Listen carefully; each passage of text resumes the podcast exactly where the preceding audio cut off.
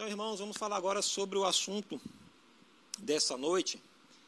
É, confesso que eu pedi muita direção a Deus para falar sobre isso, porque foi um assunto que eu fui tratado primeiramente.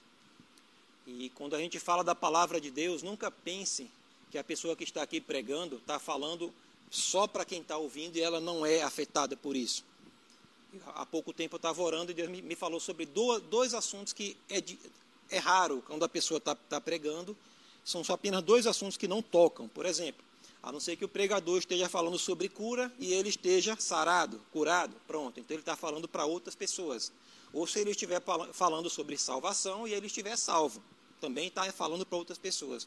No demais, todo e qualquer assunto que é tratado na Bíblia, até aquele que você diz, isso aí eu acho que não tem nada a ver comigo, sempre tem alguma coisa para você, porque a palavra de Deus ela é imutável, ela é a mesma escrita há muitos anos, mas ela é imutável e digo mais, ela é muito atual.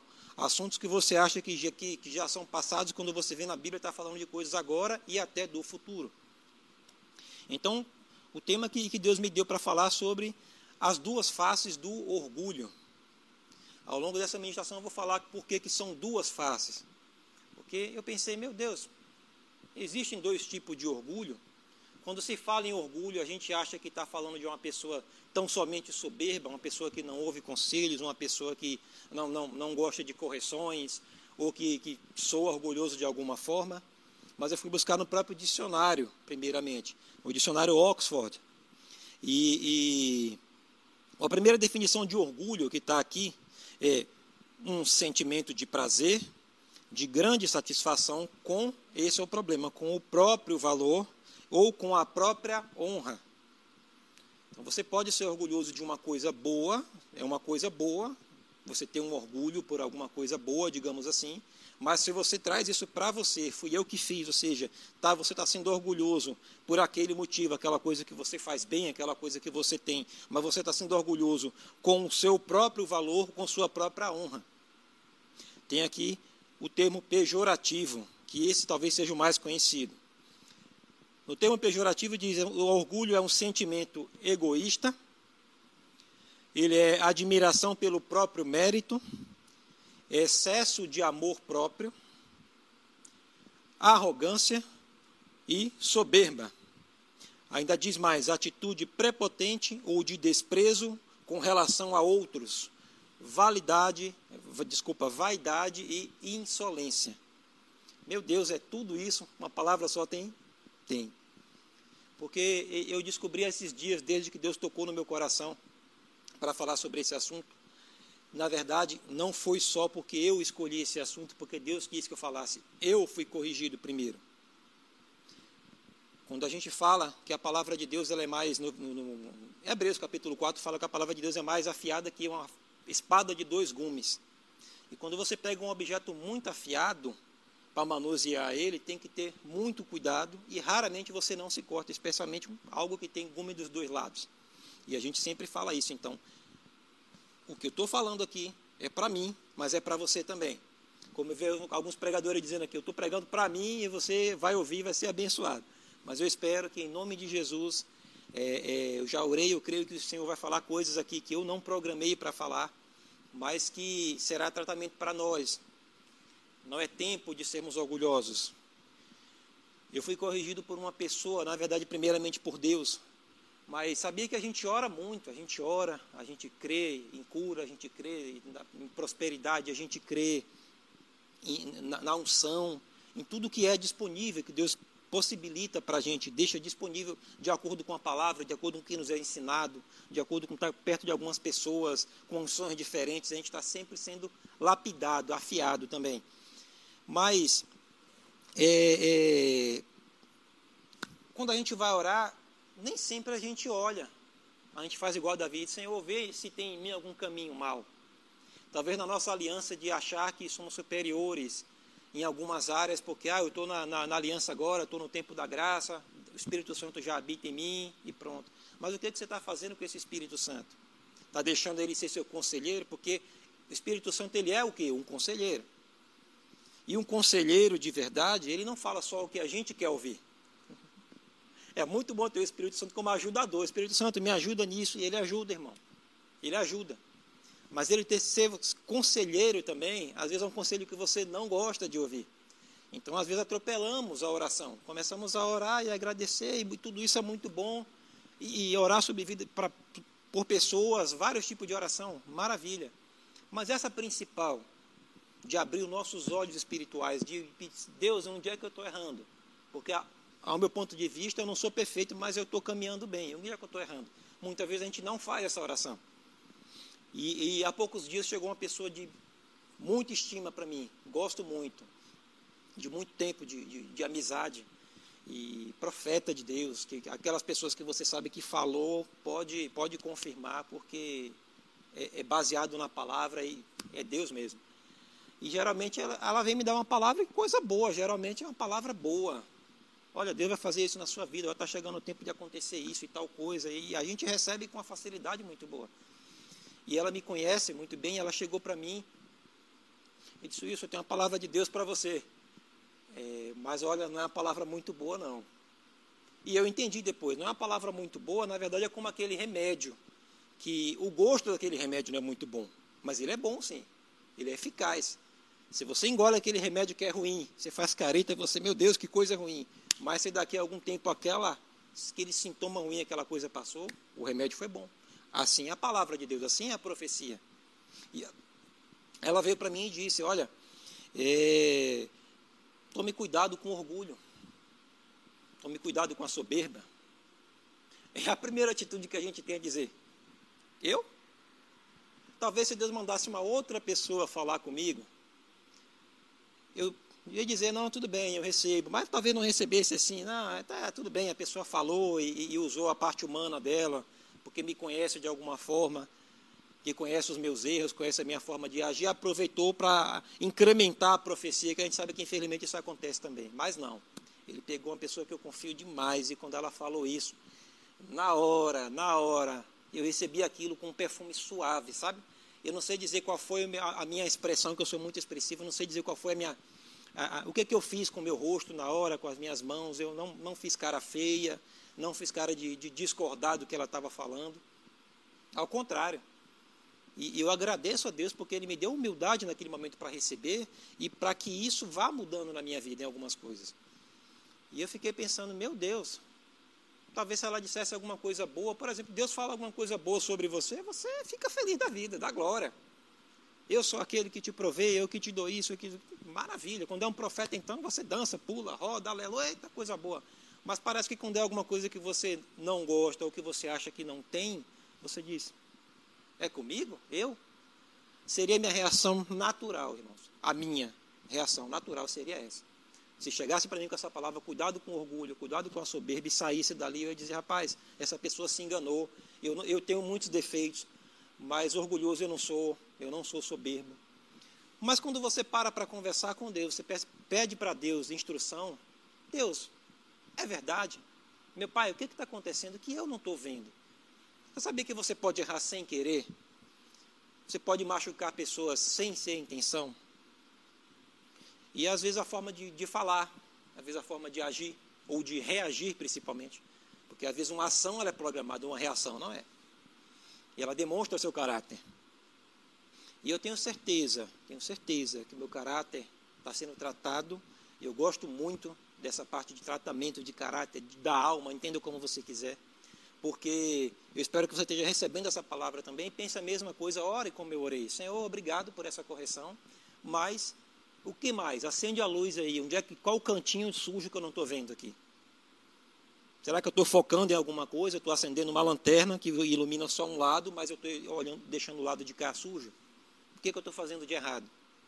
Isso vai salvar a sua vida. Faça essa oração indiferente da sua igreja, indiferente da sua fé. Mas pergunte a Deus, eu tenho certeza que Ele vai falar com você. Porque, irmãos, o orgulho ele tem origem, ele não nasce de uma hora para outra, explode, puf. Ontem você era humilde, hoje você é orgulhoso. Não. É como uma raiz, como Paulo fala, uma raiz de amargura, sempre tudo. O mal, ele tem uma raiz. E da raiz vai brotando. E eu vou pegar aqui um texto, talvez conhecido de muitos, mas eu vou explicar um pouco sobre ele. Ele está aqui no, no livro de Ezequiel, o profeta Ezequiel. No capítulo 28, versículo 13 a 15. Eu sei que a profecia aqui é sobre Tiro, está falando sobre um ser humano, sobre um rei que era orgulhoso, que era soberbo.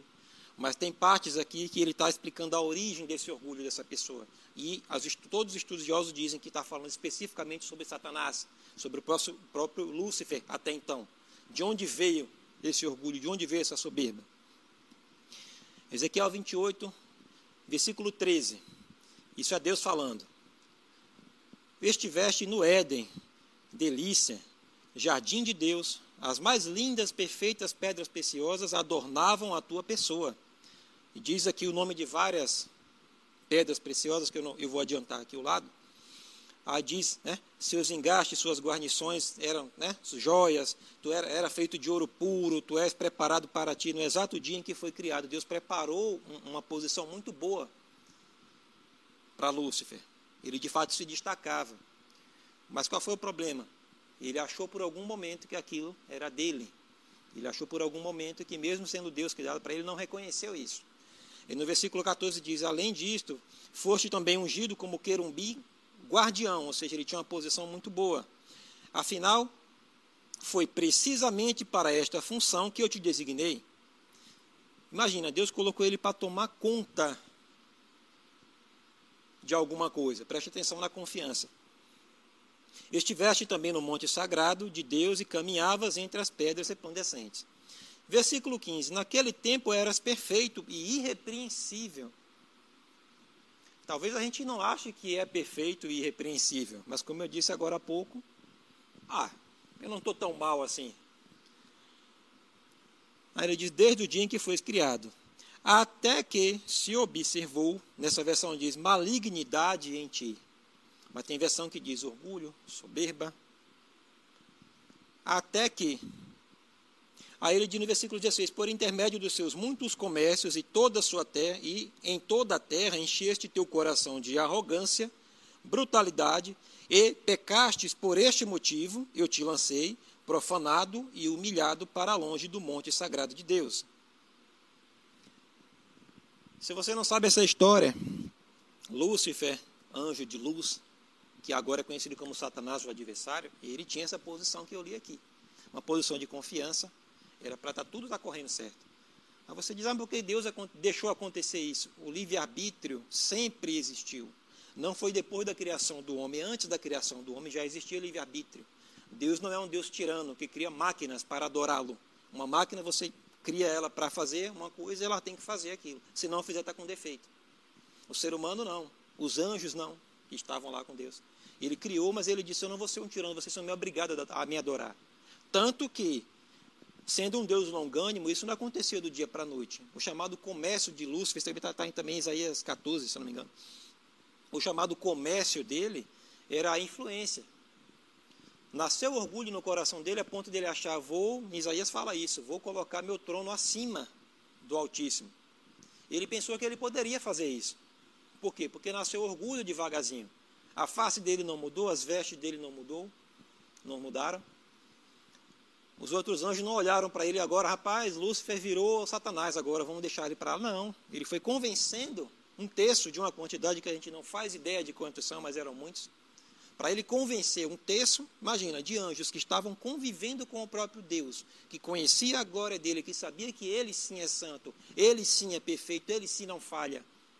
Ele seria o líder a ser seguido. Chegaram a ser convencidos por esse tal rapaz orgulhoso aí? Sinal de que o orgulho, irmão, tem que ser cortado pela raiz. E essa é a minha oração essa noite. Essa é a minha oração para que quando você ouça essa palavra, não, não, não seja de fato orgulhoso. Não porque sou eu que estou falando. Em nome de Jesus, eu tenho certeza que eu queria falar sobre outra coisa. Mas eu quero que, assim como essa palavra foi esse remédio amargo para mim, mas que fez um efeito muito bom, eu espero que seja para você também. Porque no livro de Tiago, já muito mais à frente, Tiago fala, é, Tiago 4,6, que Deus resiste aos soberbos, porém dá graça aos humildes. Então ele coloca a soberba e a humildade em patamares 100% diferentes, literalmente opostos entre si. Ou você é humilde, ou você é soberbo, ou você é orgulhoso, ou você é manso, ou você é orgulhoso. Deus sempre fala sobre isso, Jesus sempre ensinou sobre isso, sobre humildade. E às vezes é, é, a gente tem mania de julgar as pessoas por algumas atitudes, por uma forma de, de falar, de agir, e rotular essas pessoas. Também cuidado com isso. Não coloque rótulos, também não aceite rótulos, tá? Se alguém diz que você é orgulhoso, ou que você é soberbo, ou, ou que você é qualquer coisa, o que você acha que é, ou que você até acha que não, quem vai te responder isso é o próprio Deus. Converse com ele que ele vai te responder. Tenho certeza disso. Então não coloque, mas também não aceite rótulos disso. Um exemplo muito bom que eu tenho é Pedro. Eu sou um dos defensores de Pedro, mas Pedro, Pedro às vezes ele parecia orgulhoso parecia soberbo, parecia que não queria escutar, queria estar sempre tomando a frente das coisas. Eu vou resolver, eu vou fazer. As pessoas lembram de Pedro puxando a espada para defender Jesus, de, de, de Pedro, sabe, respondendo. às vezes parecia ser uma, uma pessoa ríspida, uma pessoa que não. E eu vou mostrar aqui, Deus me mostrou muito claramente em, em algumas situações bem claras e conhecidas da vida de Pedro, que ele não era soberbo, que ele não foi orgulhoso nesse momento. Por exemplo, Pedro, ele era pescador. Não um pescador qualquer. Ele tinha uma companhia de pesca. Era o especialista, o craque no assunto em pesca. Sabia de tudo. E a primeira vez que se vê falar em Pedro com Jesus é justamente sobre o quê? Sobre um dia que ele tentou pescar e não conseguiu. Passou a noite lá, tentou pescar. Rapaz, literalmente, como se diz, o mar não está para peixe. Eu vou para casa, deixo isso para lá. Só que no caminho ele para, atraca o barco dele lá, só que chega um tal de Jesus que vai pregar para a multidão e diz, Pedro, me presta seu barco aqui. Eu acho que ele pensa, bom, não vai servir para nada esse barco hoje mesmo. Pode, pode pegar esse barco. Jesus prega uma palavra muito boa, uma palavra de salvação, e na sequência eles voltam para pescar. E o especialista em pesca estava lá, Pedro. Só que Jesus fala para ele, lança a rede do outro lado. E ele diz, não, o especialista em pesca aqui sou eu, rapaz. O pescador sou eu. Você conhecia agora. Você é bom em palavra, tá? Você é pregador, você é profeta. Você segurou a multidão enquanto você pregava aí. Você é muito bom disso. Agora, pescar, meu amigo, é comigo. Eu nunca te vi pescando, não. Mas se quiser, eu mostro aqui meu currículo de pescador, minha companhia de pesca, meu, meu, meu mérito. Tá? O orgulho aí dizendo, honra o próprio mérito. Deixa comigo que o pescador sou eu. Não, ele não fez isso. Ele ouviu aquela palavra de Jesus e ele disse: Rapaz, eu pesquei a noite inteira, mas não consegui nada. Mas ele disse: Mas sobre a sua palavra, eu agora vou pescar. E o resultado foi impressionante. Mais uma situação. Eles estavam é, é, no barco, certo momento estavam no barco, e Jesus dormindo no barco, é uma passagem muito bem conhecida também. Eu não vou dar referências aqui, mas pode pesquisar depois, ou peça para alguém, é, é, muito interessante. Estavam os discípulos dormindo, estavam fazendo uma travessia de barco e Jesus dormindo no barco. De repente vem uma tempestade, o barco começa a balançar. Diz que os discípulos, ou seja, todos eles, não diz que teve um que se esquivou, não teve nenhum que. que não, foram acordar Jesus. Jesus, você não, não se preocupa que a gente né, vá se afogar. Jesus dá um exemplo de fé para eles. Vai lá, manda acalmar a tempestade, diz: vocês têm pouca fé. Beleza, é verdade. Nenhum deles teve fé para isso. Só que se Pedro fosse o orgulhoso daquele momento, ele ia dizer, rapaz, do mar eu entendo, deixa comigo, deixa o mestre descansar aí, deixa o homem lá, que agora é minha vez de me destacar, ó, Pedrão está na área, deixa comigo, que agora eu vou domar esse barco aqui. Não, não foi. Mais uma vez, talvez a mais conhecida de todas, Pedro andou sobre as águas. Aleluia, que texto lindo. Estavam à noite no barco. De repente vem para eles, na visão deles, um fantasma, Jesus caminhando até a direção do barco para buscar Pedro, ou para encontrá-los. Pedro, mais uma vez, especialista em mar, especialista em pesca, conhece barco, conhece, sabe que é tudo, viu, não precisava sair do barco, saiu da zona de conforto dele, da área de atuação dele, que é o barco, que é a pesca. Ele disse: Deixa eu ver agora, estou aprendendo muito com esse homem, eu vou sair um pouco do meu achismo aqui, que eu sou especialista, eu vou na onda dele, literalmente. Aí ele disse: Mestre, é você? Jesus disse: Sim, pode vir. E ele foi então desceu do barco e andou com Jesus. Jesus, tá? não vou pegar muito detalhe dessa parte, mas prova mais uma vez que, que ele não foi orgulhoso nesse ponto. Não foi orgulhoso ao ponto de, de querer dominar o barco, não foi orgulhoso a ponto de querer andar nas águas sem Jesus. Se ele tivesse a, intenção de Lúcifer, ele dizia, rapaz, eu também andei sobre as águas, então sou igual a ele, ó, tá vendo? Olha a diferença, não foi. E Mais para frente, já no livro de Atos, já no comecinho da, da, da história da igreja em si, uma situação que até parece que Pedro foi orgulhoso aí. Está Pedro e João chegando na, na, na, entrada do templo e traziam um aleijado de nascença lá, sempre para pedir esmola para eles. E eles estão passando e esse aleijado pede esmola. Aí ele diz: Olha, no momento, ele não disse no momento, mas a gente sabe que o problema não era esse. Ele estava indo, talvez, né? Não sei de onde ele estava vindo, mas ele não tinha ouro nem prata. Então ele disse: Olha, eu não tenho ouro nem prata. Mas ele não disse o que Deus tem, ele vai te dar. Ele disse o que eu tenho. Você imagina com atitude parece orgulhosa sem ser.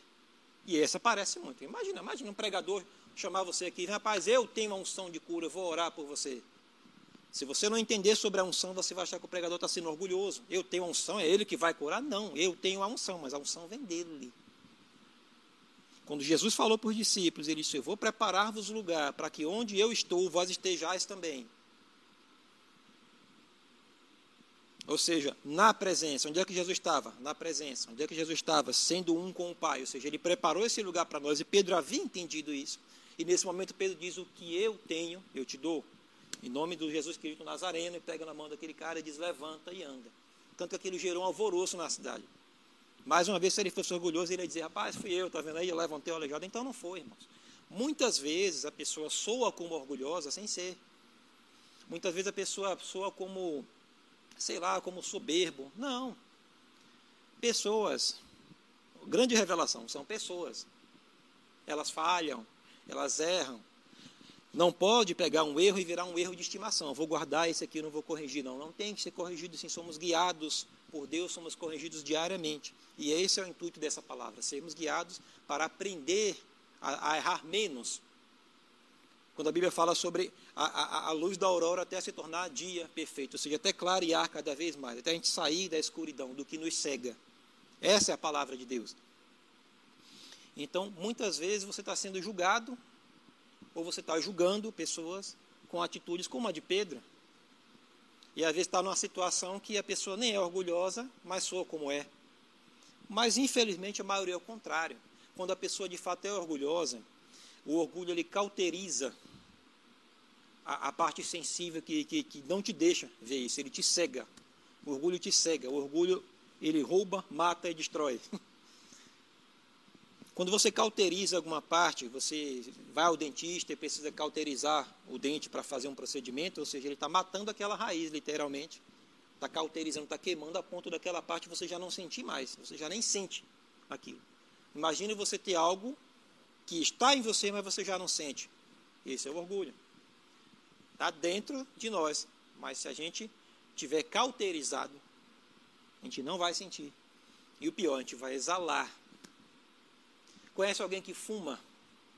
Uma pessoa que fuma, principalmente há muitos anos, já tem o hábito de, de, de, ter um cigarro na mão sempre, essa pessoa tem o cheiro de cigarro.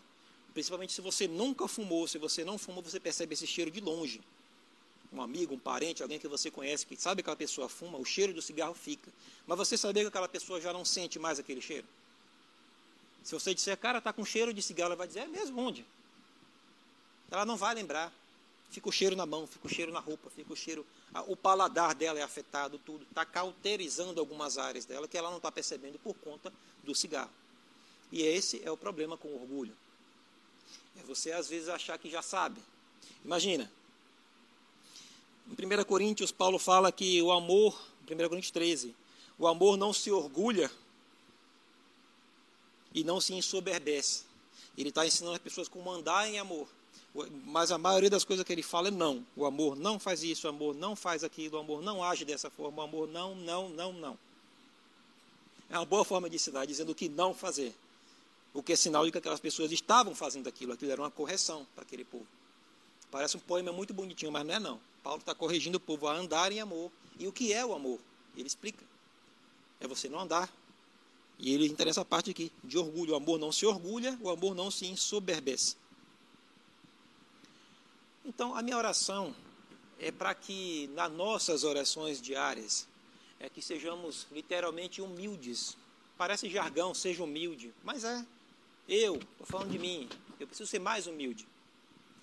Porque eu, eu pedindo a Deus, Deus, em que, que eu estou sendo orgulhoso? Ele me mostrou coisas que eu nem sabia que eu era orgulhoso. Eu nem imaginava que aquilo era orgulho. Eu nem imaginava que aquilo incomodava pessoas. E é até bom você ouvir isso de mim, porque talvez se você ouvir isso de alguém que já tem uma, uma certa bagagem maior, talvez alguém famoso, alguém, você vai dizer, está dando recado para a pessoa, está falando porque está naquela posição alta e está aí no pedestal, ó, falando, não seja orgulhoso. Não, eu estou no mesmo nível que você. Eu estou falando a mesma coisa que eu ouço diariamente aqui na igreja. Eu ensino, eu como o mesmo pão.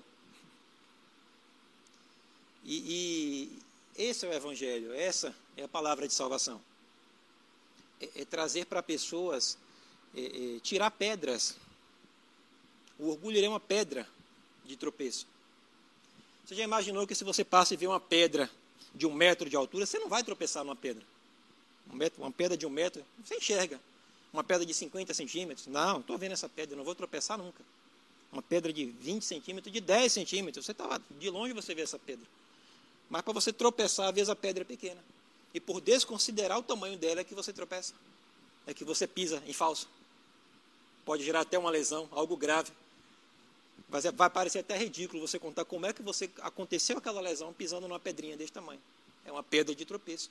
É algo pequeno que você desconsiderou. Podia ter tirado do caminho ou simplesmente desviado dele. É isso que Deus está fazendo com a gente. Sempre que você ouvir, principalmente a palavra orgulho, a palavra soberba, não pense, não está falando comigo, não, isso aí não é comigo, ao contrário. Meu Deus, vê se há em mim algum caminho mal. Senhor, eu quero, acima de todas as pessoas, eu quero te agradar. Eu quero sim ser agradável com as pessoas, eu quero sim agradar pessoas, eu quero sim que as pessoas gostem de mim, isso é, é normal, é natural. Mas acima de todas as coisas, eu quero que o Senhor goste de mim. Eu quero que o Senhor veja que eu estou refletindo o seu caráter como filho aqui na terra. Imaginou se Jesus fosse orgulhoso, refletindo o caráter do Pai? E infelizmente essa, essa é a questão de muitas pessoas não receberem o Evangelho. Eu ouvia muito isso. Esses crentes agora acham que sabem mais do que todo mundo. É crente agora, não fala mais com fulano, não fala mais com, não se mistura mais com ninguém. É crente agora é o santarrão. Talvez porque essa pessoa é orgulhosa e não sabe. É involuntário. Mas se você procurar todo dia à luz da palavra e nas suas orações, Senhor, onde é que eu estou errando? Me tira dessa. Vê se há em mim algum caminho mal. Interessante essa palavra, que ele fala caminho mal, porque é justamente uma caminhada. É justamente você está indo, eu estou andando em linha reta, eu acho que sim, mas não está. Vai ter um momento que se você orar e pedir para Deus tirar você desse caminho, Ele vai tirar. E tem como eu disse, as duas faces do orgulho, parece que eu só falei do orgulho ruim. Mas existe uma palavra orgulho, uma palavra boa. É, se você chega para um, um, pai, você conhece um pai quando ele tem orgulho do filho. Quando o filho está fazendo alguma coisa boa, aí, rapaz, esse menino só me dá orgulho. Eu tenho orgulho de fazer tal coisa, eu tenho orgulho de, de, de morar neste lugar, eu tenho orgulho de, de, fazer essa coisa, orgulho do meu emprego, orgulho da minha casa, orgulho disso, orgulho orgulho é uma palavra boa também, a palavra orgulho. Só que, como eu disse, ela tem duas faces. E por que, que eu tratei da parte ruim primeiro? Porque talvez seja quem mais incomode. Talvez a palavra orgulho doa quando você ouvir agora falar orgulho. Não, essa palavra não tem, não, não tem problema. Eu tenho orgulho dos meus filhos, tenho orgulho da minha esposa, sabe? Tenho orgulho de estar nessa igreja aprendendo todo dia. Tenho orgulho dos meus pastores que me ensinam. E Deus pode se orgulhar de você. Quando Jesus, foi, quando foi, Jesus veio cumprir o projeto dele, o plano dele na terra, ele foi até João Batista, que batizava nas águas, aquele batismo era para arrependimento de pecados. Só que Jesus chega até ele, aí João diz: Como assim? Eu que devia ser batizado por você? Porque João sabia com quem estava falando que você não tem pecado, vai se batizar nas águas para quê? Vai, vai se batizar, digamos assim, vai mostrar arrependimento de qual pecado para as pessoas.